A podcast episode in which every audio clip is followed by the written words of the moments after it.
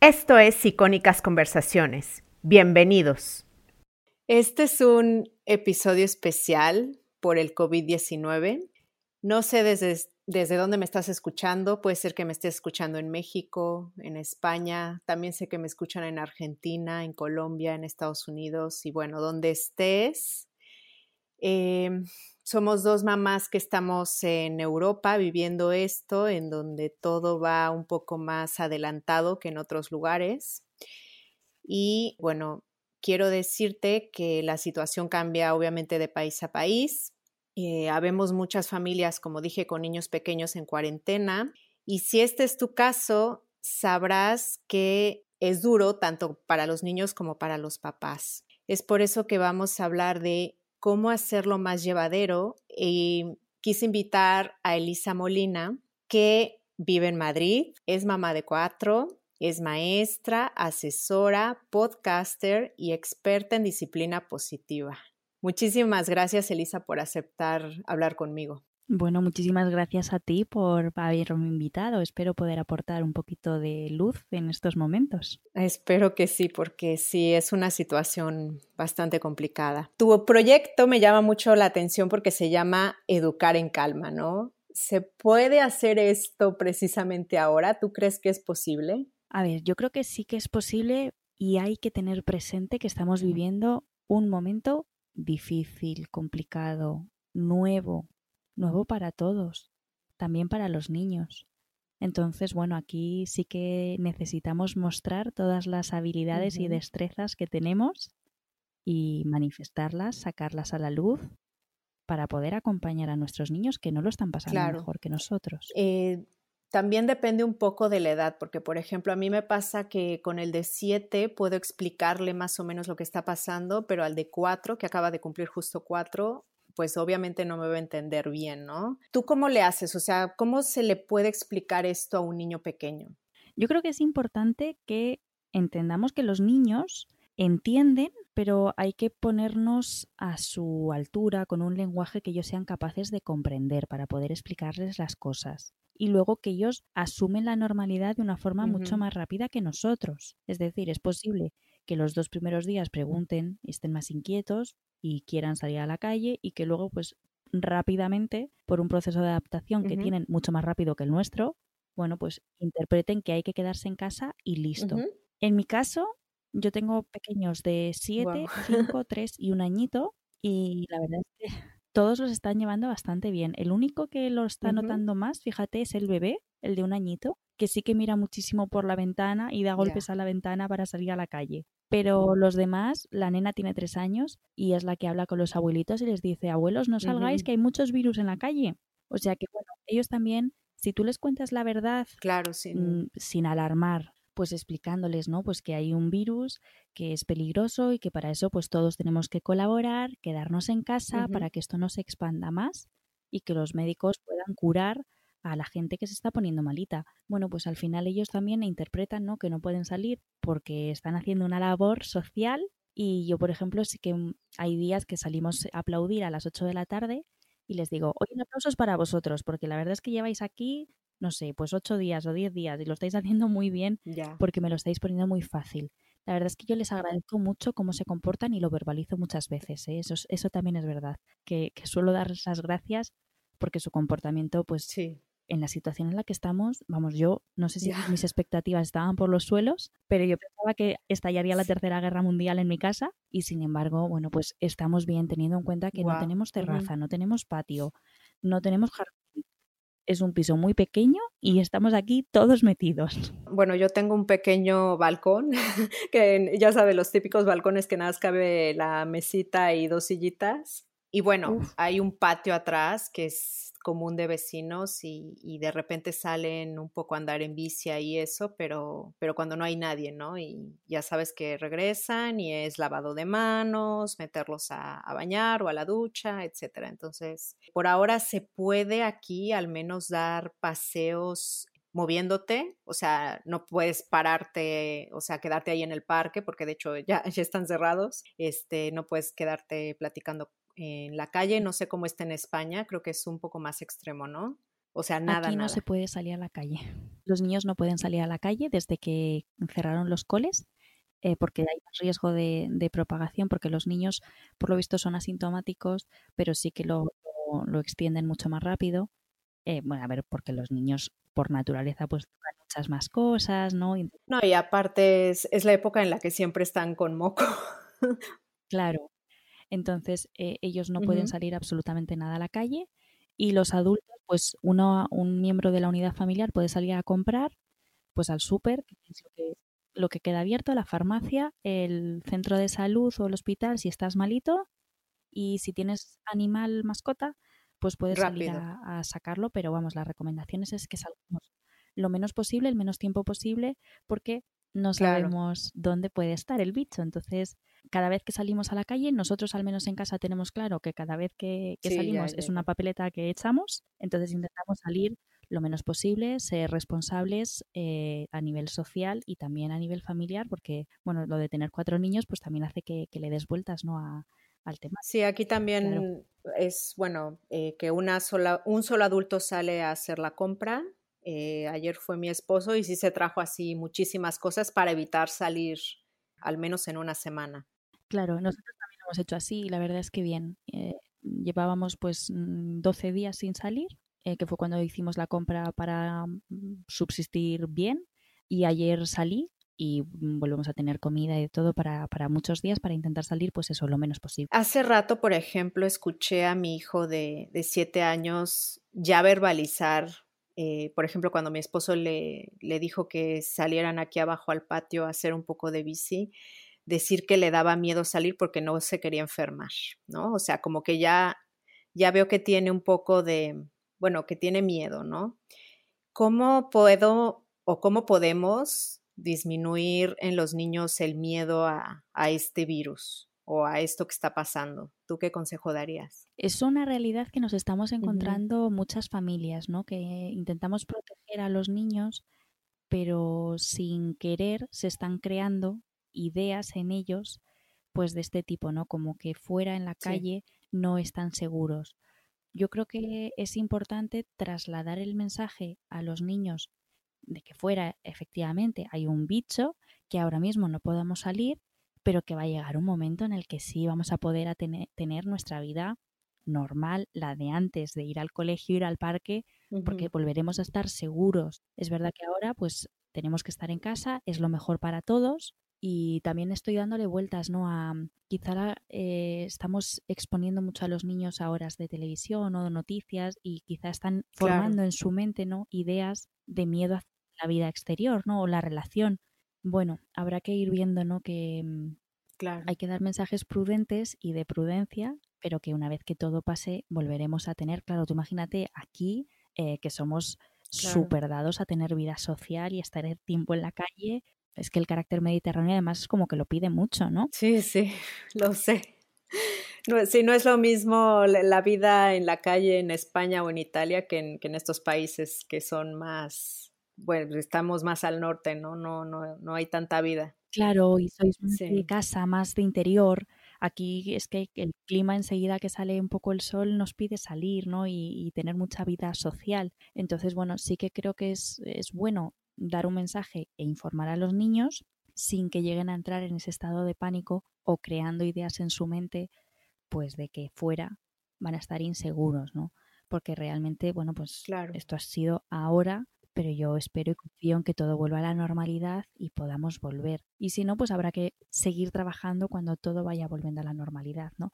Esto nos va a costar a todos, no solo a los niños. O sea que cuando nos den luz verde, pues yo, por ejemplo, ayer que fui a comprar, me volví a casa un poco, un poco rota, ¿no? Porque de repente la gente, además de que la energía que llevamos todos es muy bajita, ¿no? Es, muy triste, pues de repente hay como distancias que no hace falta que nadie te recuerde. Es como no te acercas. En el pasillo hay una persona, no te acercas y es como quizá estamos perdiendo un poco incluso de humanidad con, con este virus. Sí, sí, yo lo noto. De hecho, no sé, aquí por ejemplo, si te encuentras a los vecinos afuera, al menos los saludas. Ahora ya ni eso, ¿no?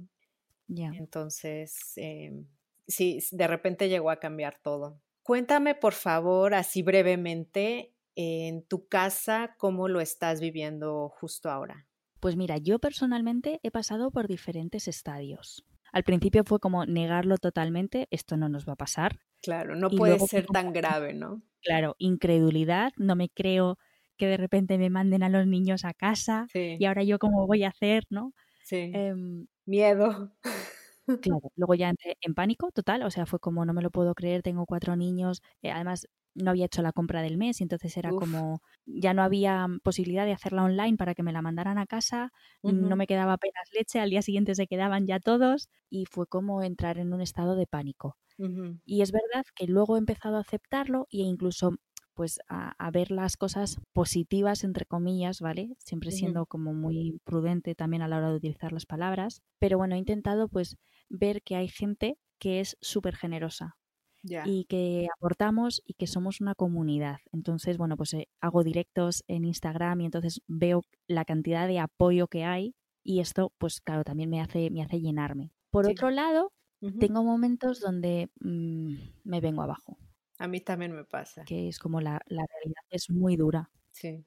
Y claro, cuando van saliendo números, cifras, contagiados, personas fallecidas, cuando ya ves caras pues del mundo del corazón o del mundo mm, periodístico, eres como más consciente, ¿no? De que esto nos puede llegar a todos. Y entonces ahí vuelvo otra vez, ¿no? A, entrar en estado de miedo, de ansiedad, de qué va a pasar. Bueno, pues la incertidumbre yo creo que es normal porque es un estadio nuevo. Nunca había estado metida en casa y claro, el que no pueda salir, aunque lo asumo con la responsabilidad que me toca, pues no deja de ser ese momento en el que es que no puede salir.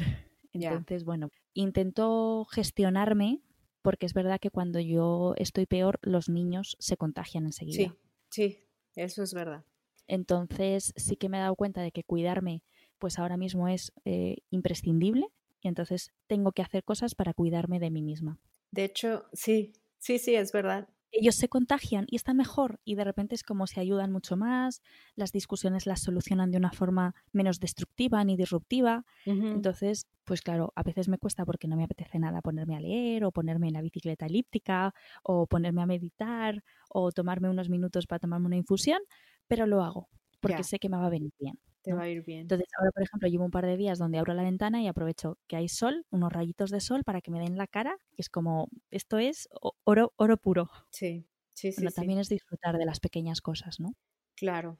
Eh, hace rato estaba hablando con una amiga de Madrid, de hecho, que vive en Roma, y le comenté que iba a hablar contigo y, y, le dije, ¿tienes alguna pregunta que quieras que, que yo le haga y me dijo que le cuesta mucho trabajo. Tiene un niño de, no sé si de 5 o 6 años. Es muy difícil para ella y bueno, también para mí ponerme a hacer tarea con ellos. O sea, como que no tengo ganas de estar peleándome de si hacen o no las tareas, de, no sé, como que, mm, ¿cómo le hago para motivarlo? Eh, sobre todo al mayor, el pequeño no tanto, ¿cómo le hago para motivarlo desde mi desmotivación, sabes? Claro, es que es un temazo.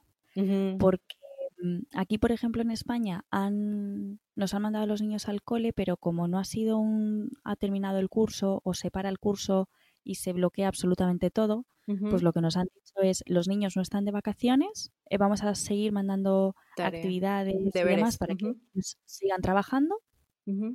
Pero claro, nos encontramos con situaciones muy, muy complicadas. Porque hay familia que tiene que teletrabajar desde casa. Sí. Hay familia que ya tiene familiares ingresados y que su mente no está para estar mm, resolviendo cosas. Sí, como para ponerse a hacer deberes. Claro. Hay familia que tienen al papá o a la mamá eh, metido en una habitación porque presenta los síntomas y como solamente presenta los síntomas, pues tiene que estar en cuarentena en otra habitación, aislado y claro, sobre la otra parte recae absolutamente todo. El trabajo, los niños, la casa, que coma y que la otra persona pueda tomarse el paracetamol. Claro. Entonces, son demasiadas cosas juntas. Claro, aquí hay que hacer un ejercicio todos de empatía y de apoyo. Es decir, no podemos evaluar a todos los niños como si fueran o si tuvieran las opciones ideales, porque estamos viviendo una circunstancia, pues eso, un estado de alarma. Entonces, hay niños que a lo mejor, eh, bueno, pues en la misma casa viven abuelos o viven tíos y demás y están bien, pero hay otros que a lo mejor no. Y además a los niños se les han roto sus rutinas. dejan de ver a sus amigos, dejan de hacer actividades extraescolares, su deporte, música, o sea, todas esas clases que la vida no es solamente matemáticas o lengua. Claro. O sea, que tienen actividades como educación física, música, eh, si tienen sus patios, el comedor, sus amigos, sus conversaciones. Y de repente eso ya no lo tienen de un día para otro. Entonces, aunque intentemos hablar con ellos y explicarles las cosas, si a nosotros como adultos nos cuesta, y de repente es como me siento asfixiada aquí entre cuatro paredes, ellos también. Claro. Por eso o sea, dirías de bajar un poco nuestras expectativas. hay que bajar, no un poco, hay que bajarlas muchísimo. O sea, hay que entender que los niños también tienen un propio proceso y bueno, pues ofrecer, aquí hay unas actividades que deberías de llevar a la vuelta al cole, no sabemos cuánto va a durar esto, no sabemos cuántos deberes vas a tener, no sabemos si dentro de tres días, por ejemplo, a nivel del Ministerio de Educación o a nivel de la comunidad van a decir, se ha terminado el, segundo trimestre, por ejemplo, es que no lo sabemos. Y luego que los padres muchas veces pues a lo mejor sí que tenemos conocimientos, pero a lo mejor no tenemos medios. A lo mejor no tenemos una tablet para cada hijo. Vamos, yo ya te digo que no tengo una tablet para cada hijo. Ya, ya, ya, ya. Sí, es verdad. Hay familias que no tienen impresora. Yo. claro. Entonces, son circunstancias para las que quizá todavía no estábamos preparados porque no solemos hacer homeschooling. Sí, no, no, no. Y tampoco podemos asumir una tarea educativa que la teníamos delegada en el colegio. O sea, que habrá familias que puedan hacerlo y puedan organizarse, pero habrá otras que a lo mejor no. Ya. Porque personas que tienen que seguir saliendo a trabajar. Claro. Porque pertenecen a personal sanitario, porque pertenecen, bueno, pues las personas que trabajan en el súper, la gente de mantenimiento de los ayuntamientos que sigue saliendo a limpiar las calles, a desinfectar. Entonces, no todo el mundo tiene las mismas condiciones. Pero ahí yo creo que la comunicación con el cole y con el tutor o tutora de tu hijo es fundamental. O sea, yo hablé con, los tutores de mis hijos y les dije, vamos a ver, yo tengo cuatro, cada uno tiene unas necesidades, mis hijos, el mayor tiene siete años, o sea, es pequeño. Entonces, vamos a hacer lo que podamos, pero pensad que ellos también están sufriendo, ¿no? Claro. un aislamiento. Y me dijeron, a ver, nosotros hacemos lo que nos dicen, intentando que ellos tampoco pierdan, pensando que el 26 es el último día. O sea, que este parón va a ser de 15 días. Claro, realmente el profesorado también está haciendo lo que les dicen. Ya. Porque tienen que seguir órdenes. Sí, claro.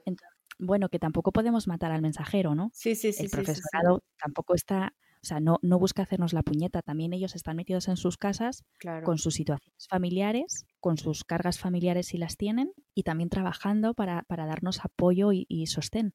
Sí. Entonces yo lo agradezco un montón a nivel del profesorado y luego pues intento, intento pasar un ratito con mis hijos si quieren hacer alguna actividad y luego pues bueno, que jueguen mucho. Intento que jueguen muchísimo. Ya. Dirías este que por ejemplo es momento de ser más espontáneos y darle prioridad al juego libre. Yo creo que sí, porque además si sabemos observar, salen muchas cosas en el juego libre. Yo, por ejemplo, con mis hijos veo momentos donde quieren volver al cole, entonces pues, hacen roles de profes o venga, yo soy el de educación física, eh, la chiquitina de su profe, ¿no? Entonces dice, venga chicos, a la fila, que vamos a cantar. Es muy divertida. Y luego, por otro lado, pues también, ¿no? Como van explicando, a ver chicos, no saltéis encima de las camas, que si os pasa algo en un pie, no tenemos médicos. Sí. Y eso son cosas que están viviendo ellos y que reproducen. Ay, ¿te ha picado el virus? Fíjate, ellos todavía pues no saben los síntomas que hay, ¿no? Pero los míos hablan de que te ha picado el virus, como si fuera una araña y te conviertes en Spiderman, ¿no? Sí, un bichito. Pero bueno, yo creo que si miramos, pues también salen muchos miedos que pueden tener, muchas cositas, ¿no? Muchas cosas, ideas que se montan en la cabeza, que también nos sirven ¿no? para tener un punto ahí y poder comunicarnos con ellos. Oye, me gustaría saber, ¿tú qué rutina tienes ahora? O sea, ¿Hay alguna estructura que te esté ayudando ahora? ¿Qué tan flexible eres con esta rutina, por ejemplo? Vale, te cuento. Yo cuando empezaron los niños a quedarse en casa, en eh, los tres primeros días, como los profesores nos escribieron para decirnos que estos primeros tres días iban a ser un poco eh, para que ellos se organizaran y nos fueran mandando cosas, pues fuimos un poco por libre. Después de ir tres días por libre, esto era un auténtico caos, porque aquí íbamos comiendo cuando queríamos, cuando teníamos hambre, entonces llegaba la hora de la comida y claro, yo es que me había comido un plátano hace media hora y no tengo hambre. y ya no tenías hambre. Bueno, además yo sentí que me pasaba el tiempo cocinando y preparando, limpiando, cocinando y así. Entonces dije, no puede ser. Así que en el fin de semana lo que hicimos fue organizar pues todo lo relativo a los menús de comida y cena. Entonces, mentalmente, a mí eso me liberó un montón, porque fue como, venga, vamos a organizar qué tenemos en casa de, de comida en la nevera, en el congelador, en, en la despensa, y organizamos. Luego nos organizamos las tareas de la casa. Entonces también fuimos eh, delegando con ellos. Pues, eh, hay que limpiar la mesa y hay que colocar los platos, los cubiertos, poner el lavavajillas, la pastilla, ¿no? Pues todas las cosas que hay que hacer en una casa, teniendo en cuenta que mi mayor tiene siete años y el pequeño de uno no hace todavía nada, el pobre. O sea, sí, sí, sí, sí. el guisante me doy por satisfecha. Ya. Pero bueno, sí que ellos pues eh, se sienten como muy integrados y ellos mm, participan. Ellos, por ejemplo, son los, son los encargados de, mantener ordenada, claro, su nivel de organización y su concepto de orden y el mío dista un poco todavía, ya. pero ellos son los que se encargan de, organizar su habitación. Bueno, pues ya está. Ahora han decidido que tienen una cueva y una cabaña y ahí se meten. Es su refugio. Pero también lo entiendo. Y si miras, pues te das cuenta de todo lo que hay ahí debajo, ¿no? Están metidos en un refugio se sienten seguros. ¿Sabes qué? Dime. Ahorita que lo estás mencionando, tengo otra amiga en Italia. es que yo viví en Italia tres años. Entonces, se cuenta que tengo otra amiga en Italia, también de Madrid, pero ella está en Padova, en el norte de Italia, y me dijo exactamente lo mismo que me estás diciendo ahora, que sus hijos habían hecho una casa dentro de casa, y de hecho mis hijos hicieron exactamente lo mismo. Es muy normal, es muy normal por lo que estamos viviendo, claro. Ah, de todas formas, es que sobre el juego libre es que hay, hay un montón de cosas que podemos ir indagando y, viendo, ¿no? Eso yo soy muy partidaria, ¿no? De, a ver, algunos juegos hay que proponer con ellos y, enseñarles juegos de toda la vida, pero otras cosas que si los dejas que ellos actúen, interactúen y demás, buah, es que, es que hay un montón de cosas que puedes observar y luego puedes ir trabajando, ¿no? Sobre todo para darles seguridad y calma, que a mí ahora mismo me parece fundamental. Y mm, bueno, te, te retomo un poco, ¿vale? Sí, sí, sí, dime bueno, eso, las tareas de, de, la casa las organizamos un poco, pues para saber, pues los lunes se pone la lavadora de sábanas, el martes lavamos negro, el miércoles. Es un poco por estructurarme yo, porque también me da como mucha seguridad, ¿vale? Pero esto es un nivel muy particular mío, pero es que a mí tenerlo así es como más, más fácil de llevar, ¿no? Porque es, ya sé lo que hay que hacer cada día y listo. Sí. Y luego te da cierto control. Claro, y luego cada día, pues más o menos tenemos la misma rutina. Pues nos levantamos a las 8, desayunamos en familia y luego tenemos hasta las 9 para el, aseo, em, bueno, pues peinarnos, lavar. Cambiarse de ropa. vestirnos. y, y, luego tienen como de 9 a 10 para, para poder jugar libremente a lo que les apetezca, ponerse música, echarse unos bailes, lo que quieran.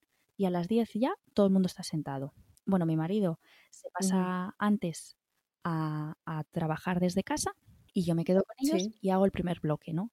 Normalmente de, de 10 a, a 12 estoy yo con los niños y luego pasa el siguiente. Mi marido se queda con los niños y yo me paso a trabajar. Entonces, a mí esto me da, me da como un bloque de horas, ¿no? Un par de horas donde soy más productiva. Porque si no, o sea, si nos ponemos todos en la misma mesa, pues lo que nos damos cuenta es que estamos todo el tiempo apagando fuegos. En plan, eh, mami, me das un vaso de agua, te levantas, te vuelves a sentar, contestas un correo. Mami, me das un plátano y es como, Dios, que además con cuatro sí, es sí, muy normal. Sí, no me imagino. Entonces, bueno, pues más o menos a las dos comemos, a, las once y media, eh, de once y media a doce ellos hacen un, una parada, bueno, el mayor sobre todo hace una parada, pues igual para hacer un poco de deporte, bailar, beberse un zumo y hacemos bloques como de 45 minutos de estar sentados teniendo en cuenta que el único que está sentado es el mayor. Los otros dos están pululando y a lo mejor pintan un laberinto y luego se a, hacer construcciones y demás.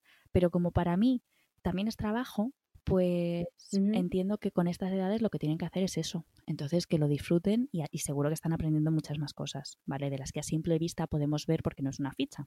Y luego igual, comemos y después de comer vemos una peli. Habitualmente nosotros no vemos peli, no vemos la tele, porque en casa vemos una película a la semana más o menos. En esto de las pantallas soy bastante estricta, pero como estamos en estado de alarma, pues las cosas cambian y hay que ser un poco más. La peli también te ayuda a desconectar un poco, ¿no? Sí, y ellos también, pues a ver, eh, no, los puedo sacar al patio, no, no pueden hacer el deporte que ellos necesitarían. Pues aquí entonces les tengo que dar algo que les permita pues mm, divertirse, nutrirse, bueno, pues ya está, pues una película. Y después de la película, si tienen que seguir haciendo algo, se hace. Y si no, juego libre hasta la hora de, de cena. De la cena. Sí. Y mm. tienen, todos los días tienen algún rato donde terminan saltando en mi cama, que debe de ser maravillosa. No sé, un día lo voy a probar a ver qué tal, porque hay un momento donde necesitan pulir toda esa energía que tienen, soltarla, y entonces saltan en la cama. Y vaya que tienen energía. Hacen volteretas, de repente son Spider-Man, Batman, o sea, aquí han salido todos los personajes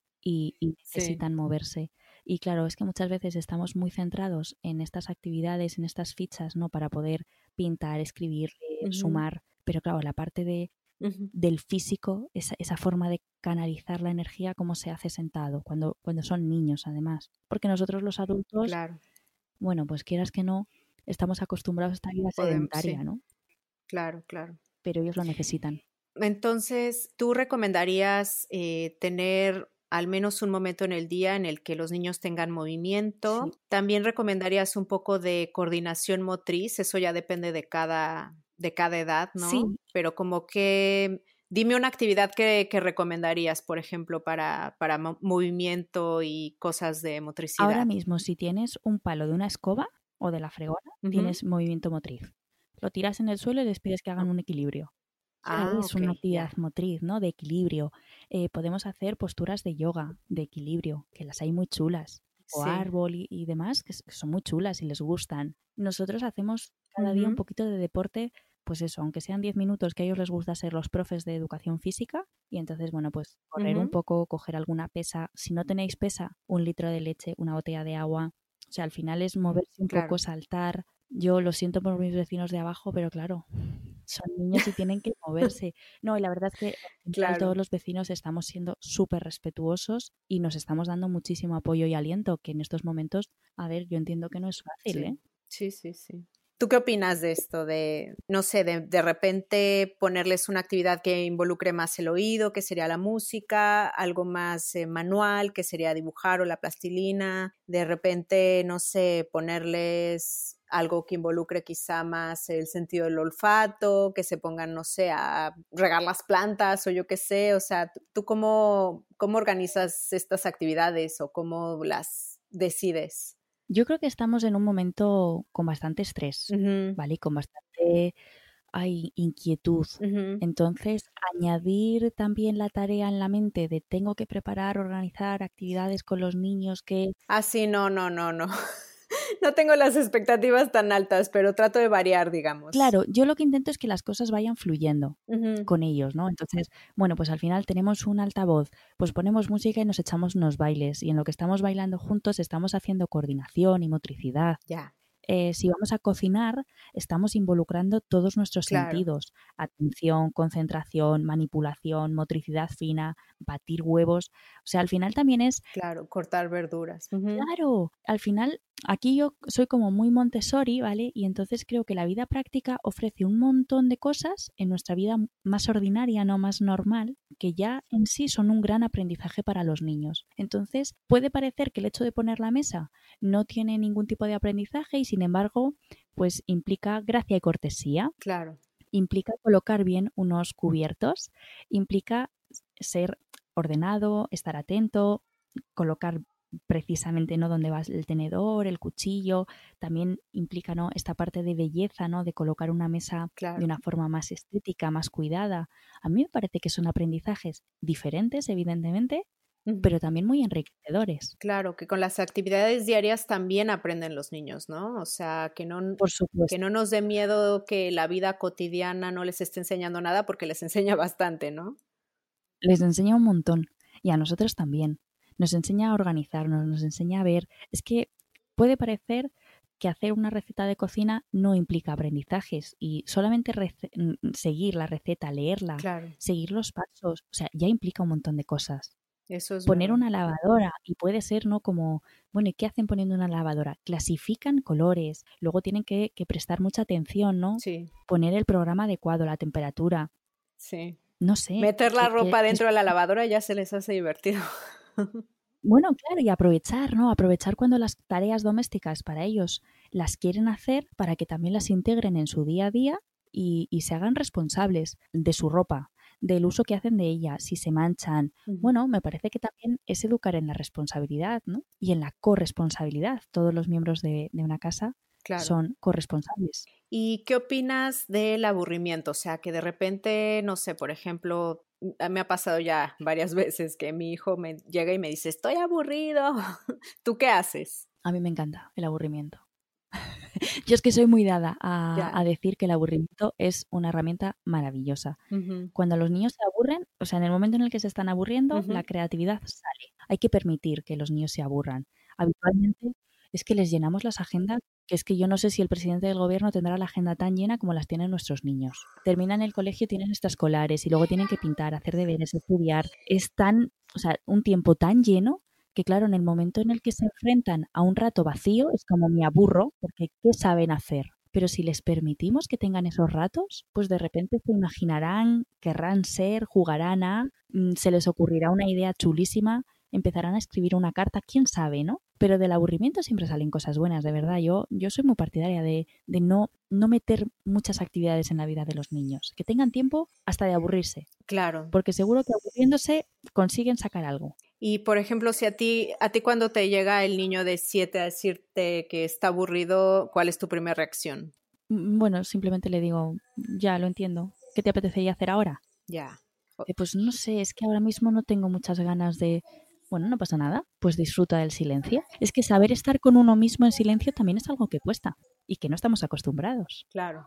Por eso también este aislamiento nos va a poner delante de un espejo a todos, a niños y a mayores. Claro. Me gustaría tocar el tema de la lectura. Yo he tenido la fortuna de, de poder inculcarle el amor a los libros al niño de siete. De hecho, ahora él, por ejemplo, me ha dado cuenta de que tomó un libro, le encantan los cómics y se puede entretener él solo una hora leyendo cómics, ¿no? ¿Qué opinas de, de esta actividad? O sea, tú también le integras, ¿cómo le integras con los niños más pequeños? Igual con los niños más grandes es más fácil, ¿no? ¿Tú qué opinas de, de pasar un tiempo leyendo? Eh, ¿Crees que es necesario o no tanto? Para mí es que leer es una necesidad vital para mí. O sea, para mí la lectura pertenece a, mi vida, está dentro de mi vida, está integrada. No sabría vivir sin libros y, no sabría vivir sin leer. Entonces estoy muy agradecida por a mis maestros, ¿no? Que me enseñaron a, leer, porque gracias a eso creo que, que, soy más libre, ¿no? Puedo acceder a la cultura y eso es maravilloso. Yo he leído con los niños desde siempre. Vamos, te podría decir que con el primero empezamos a leer cuando nació, desde el mismo día que nació.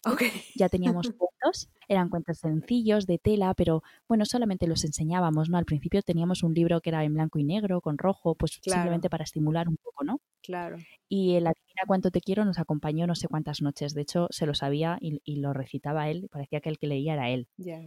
Y con los demás, según fueron naciendo, se fueron incorporando a esos ratos de lectura.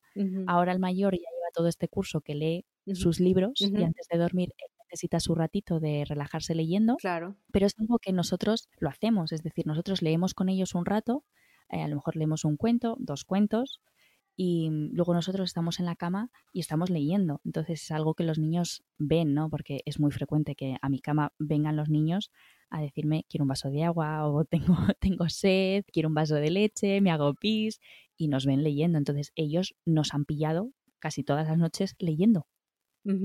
Por lo tanto, yo creo que está tan integrado en ellos precisamente porque nos ven, ¿no? Yo hoy, por ejemplo, he estado un rato en la elíptica y estaba con el ebook. Ya. Bueno, pues mientras voy caminando, pues también voy, voy leyendo. Entonces, cuando los niños lo ven y lo integran, es como una parte más y, es que, es que leer, leer es maravilloso. Claro. Porque dentro de estar aquí, puedes estar en otros sitios. Y por ejemplo, para niños así tan pequeñitos, tipo de uno, dos o hasta tres años, ¿algún libro que recomiendes a los padres o no sé cómo? Bueno, a ver, depende del momento en el que estén, porque aunque pueda parecer que uno, dos, tres estamos en la misma etapa, Mm, mi pequeño tiene uno y la de tres sí, ya en, está en, otro... en estadios distintos. sí, claro. Entonces, por ejemplo, al chiquitín ahora le hace mucha gracia todos estos cuentos tipo cucutrás, ¿vale? hay, hay varios, nosotros aquí tenemos varios que son de animales, que entonces haces el sonido del animal, cuando destapas, pues diferentes animales. Y estos ahora pues le, le gustan mucho, igual que los pop-ups que se mueven, tipo el pollo Pepe. Ah, el pollo Pepe, sí pues le, gustan un montón. Eh, ya los de tela no le gustan tanto, ya le gustan más los de cartoncito así más duro. Le gustan mucho los que tienen tonalidades, los que al cantar mm, van saliendo... Más como, así como eh, rimas, ¿no? Como repeticiones. hoy le leía el mayor uno que es Pajarita de papel. Ah, de Calandraca, me encanta. Sí, pone en la mesa un mantel y la verdad es que es, muy bonito, es muy tierno. Sí. Y igual eh, una, una luna y otra luna fueron juntas de paseo, entonces todas estas tonalidades, mm, cuando las cantas, pues gustan un montón. La nena ya está en otro momento, ya le gusta más que le lea los de las rabietas, porque ya hay, hay puntos donde se identifica, ¿no?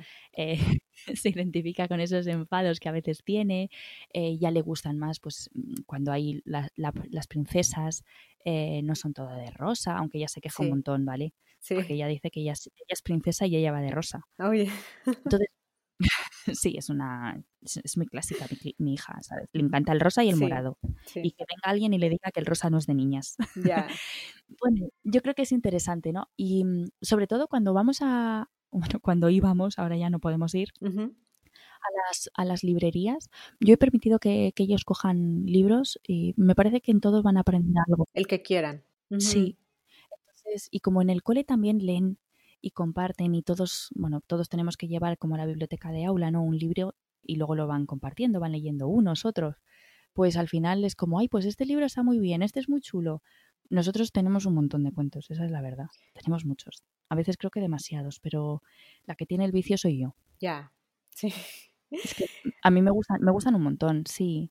Ok, hablaste ahorita de, de las rabietas. Me gustaría preguntarte algo sobre este tema. El de siete ya le puedo, siento que ya puedo razonar con él, pero por ejemplo el de, el de cuatro, que te digo que acaba de cumplir cuatro, es rabieta tras rabieta, ¿no? O sea, mm, no sé, por ejemplo, sale, más bien entra de haber estado afuera en la bici y yo le insisto mucho que se lave las manos y es rabieta, ¿no? Cada vez que le digo que se lave las manos. ¿Tú tendrías algún consejo en este sentido eh, con las rabietas en este momento de cuarentena?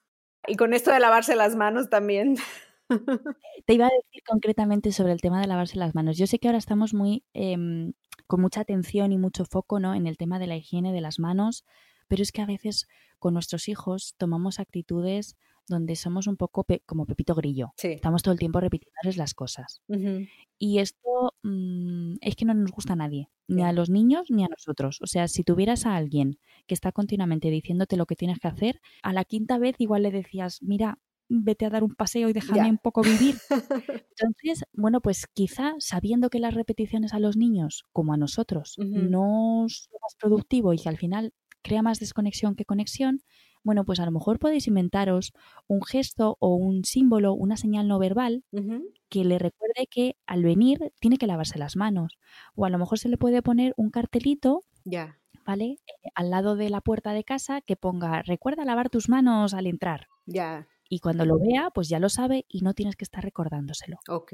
Entonces, esto suele funcionar bastante bien porque no los agotamos. Porque el problema es que muchas veces somos muy pesaditas. O sea, yo lo siento porque yo también soy mami. Pero claro, es que es estar todo el tiempo, lávate las manos, límpiate los dientes y todas las órdenes que les damos. Siempre les damos órdenes y esto, claro, machaca un poco. Ya. Pero yo creo que aquí, claro, tiene que haber un cambio de mirada hacia la infancia y hacia el ser humano, ¿no? Ser como más respetuosos y mantener relaciones pues más saludables para todos, basadas en el respeto mutuo. Yo aquí me apoyo mucho en disciplina positiva, en la psicología alderiana, y yo creo que, que puede ser ahora un buen momento, ¿no? Para poner en práctica todas las herramientas que nos ofrece la disciplina positiva siempre que tengamos interiorizados los principios, ¿no? Claro. Pues que esto es un proceso, que hay que crear mucha conexión, mucha empatía, que hay que permitir que contribuyan, que sienten que pertenecen, que son importantes, valiosos. Entonces, bueno, yo aquí lanzo un poquito que quizá los padres deberíamos de conocer cómo funcionan más nuestros hijos y cómo poder conectar con ellos para educar, ¿no? Todos queremos que nuestros hijos sean grandes personas, pero claro, a base de sermones y regañinas y castigos y premios y amenazas, pues quizá no, no es la mejor manera. Y ahora que vamos a pasar 24 horas juntos, pues a ver, el roce hace el cariño, pero si estamos todo el tiempo de uñas, esto nos puede distanciar. Y también un poco interiorizar que em, estando 24 horas juntos va a haber roces, ¿no? Sí o sí. Bueno, y que es, normal. Claro, o sea, la convivencia pues hace que pongamos de manifiesto mm, cómo somos y también cómo estamos. ¿no? Cuando uno está alterado, no razona igual que cuando está relajado. Claro. Entonces, cuando estás cuidado y nutrido y además tú tienes tus momentos de estar en soledad o haciendo las actividades que te gustan para ti y por ti, y te vas a tus clases de pintura, de yoga, de running o de lo que tú quieras, pues evidentemente eres capaz de relativizar y de ver que, bueno, quizá no se ha dado cuenta de bajar la tapa del váter. Ya. ¿Sabes? Cuando estás metido en un espacio y es una cosa y otra y otra, y el trabajo y el niño y la comida. Y el estrés de pues todo lo que pasa afuera, ¿no? También. Claro, estamos más irascibles. Entonces es un buen momento para, para, trabajarnos, ¿no? Tenemos aquí una oportunidad, pues como si fuéramos al gimnasio, el gimnasio de la vida, pero aquí en 24 horas. Ya. Eh, ahorita hablaste de disciplina positiva. ¿Qué es exactamente disciplina positiva? Bueno, pues la disciplina positiva es una metodología educativa, aunque yo creo que es más una filosofía de vida, ¿vale? Que se basa en los principios y en la psicología de Alfred Adler, que su discípulo Rudolf Dreikurs llevó a la escuela a través de la escuela democrática.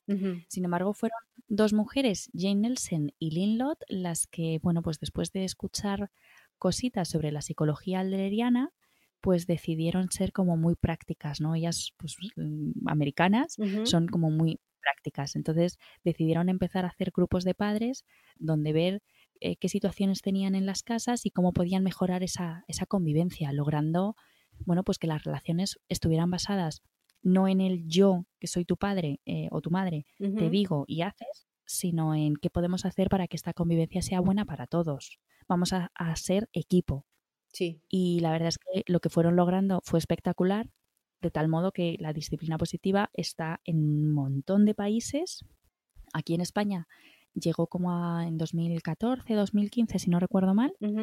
Y cada vez somos más educadores certificados, eh, cada vez hay más familias ¿no? que disfrutamos de, de educar a nuestros hijos, pues observando ¿no? que, son personas valiosas, que aportan, que tienen unas ideas brutales y que son maravillosos a la hora de encontrar soluciones.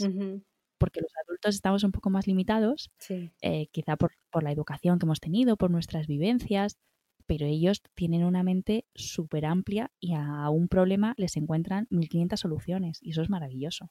Entonces muchas veces las soluciones que aporta uno lo adapta todo mucho mejor, ¿no? Y además quiere participar, quiere contribuir y les gusta más. Claro. Entonces, para mí es una forma maravillosa de relacionarme con mis hijos y además es que me facilita mucho la vida. Porque aquí no hay, no hay etiquetas o no hay, es que como eres el mayor te toca a ti. No, aquí somos un equipo, cada uno aporta en función de lo que puede y, y tenemos que intentar estar lo mejor posible. Claro. Me encanta la palabra que acabas de utilizar, que es equipo. Sí, a mí también. me gustaría que me dijeras algún consejo para que nuestros hijos en este momento como que saquen mejor las emociones, todo lo que están sintiendo, porque seguramente también sienten de repente miedo, ansiedad, de incertidumbre, o sea, lo mismo que nosotros. O sea, ¿qué podemos hacer? ¿Qué recursos podemos darles a los niños para que lo expresen y se puedan desahogar un poco? Pues mira, yo creo que mm, tenemos que aprender a bajar expectativas y en esta cuarentena creo que es un buen momento, ¿no? Para bajar las expectativas totalmente, aprender a mirar con ojos de niño y también a darnos cuenta, ¿no? Estábamos viviendo en una rueda del hámster, donde estábamos metidos en una dinámica que queríamos que los días tuvieran más horas.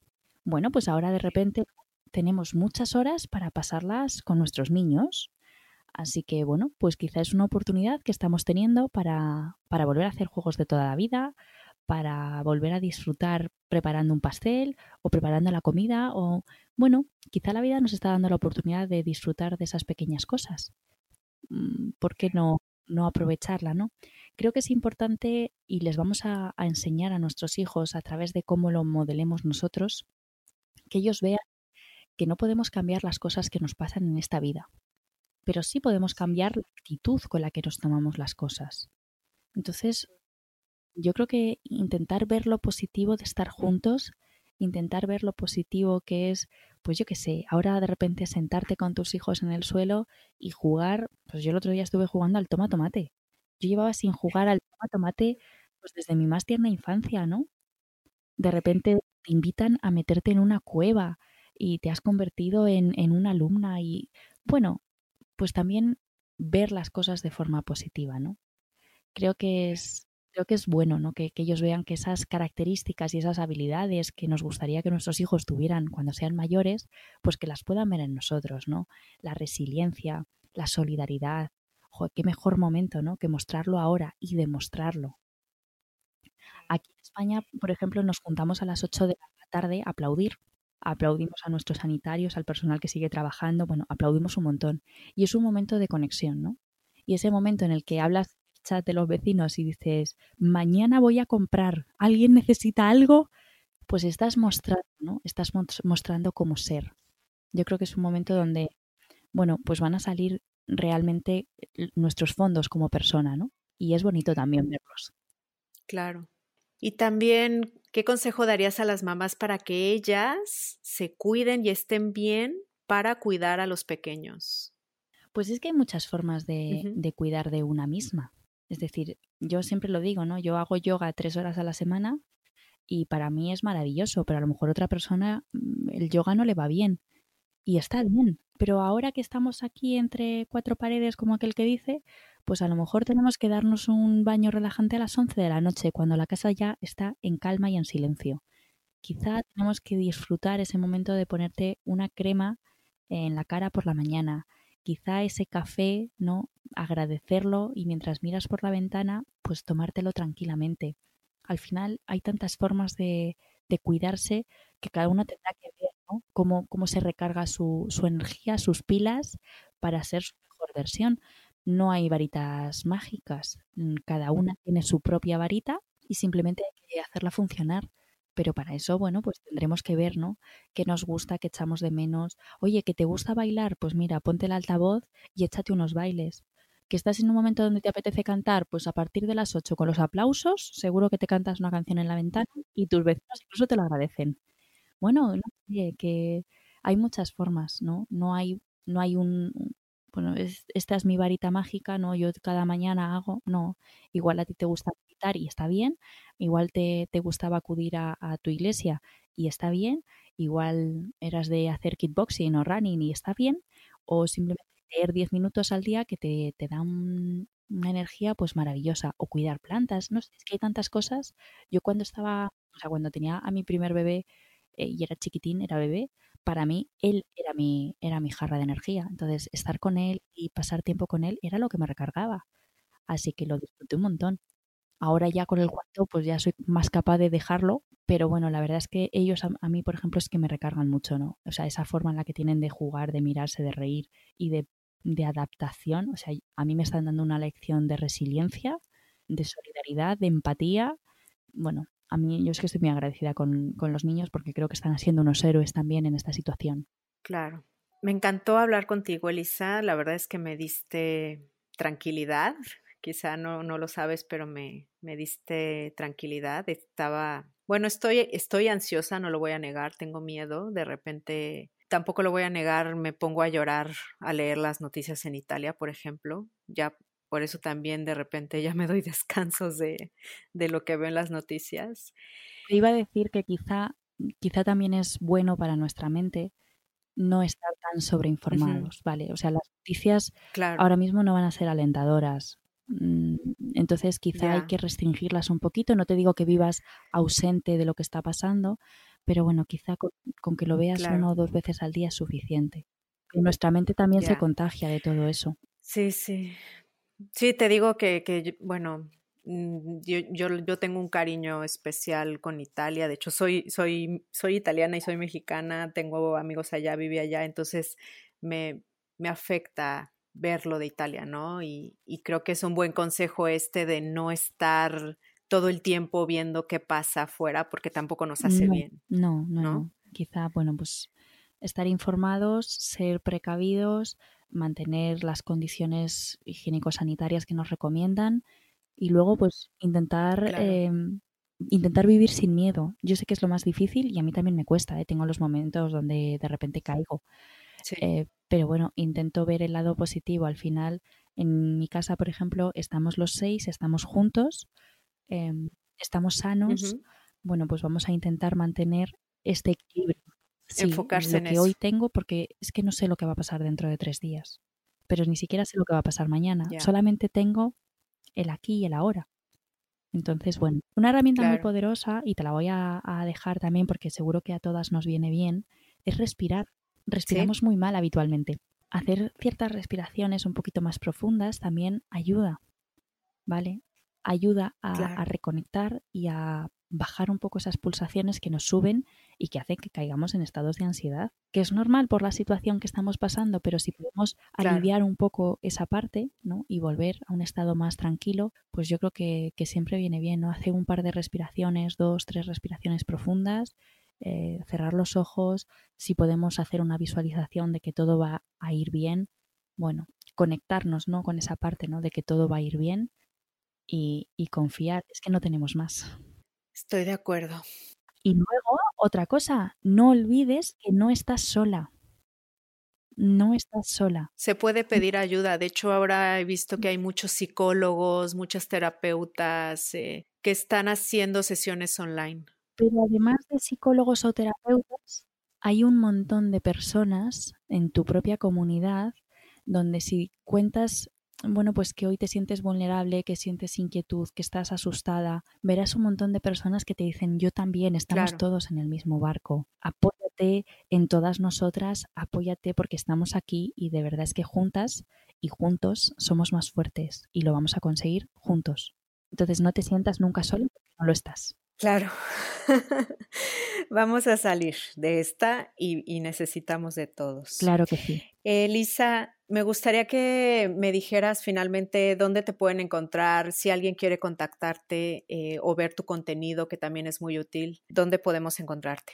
Pues podéis encontrarme en Instagram arroba educar en calma, en la página web educarencalma.com, tenéis mi correo electrónico info y luego tenéis, bueno, pues la página de Facebook, el canal de YouTube, bueno, hay un montón de, recursos y luego en el podcast que voy subiendo episodios y que espero que, os ayuden, os serenen, os den un poquito de, aliento y sostén en estos momentos para, bueno, ser vuestra mejor versión y educar mejor a vuestros hijos, que son el futuro y también nuestro presente.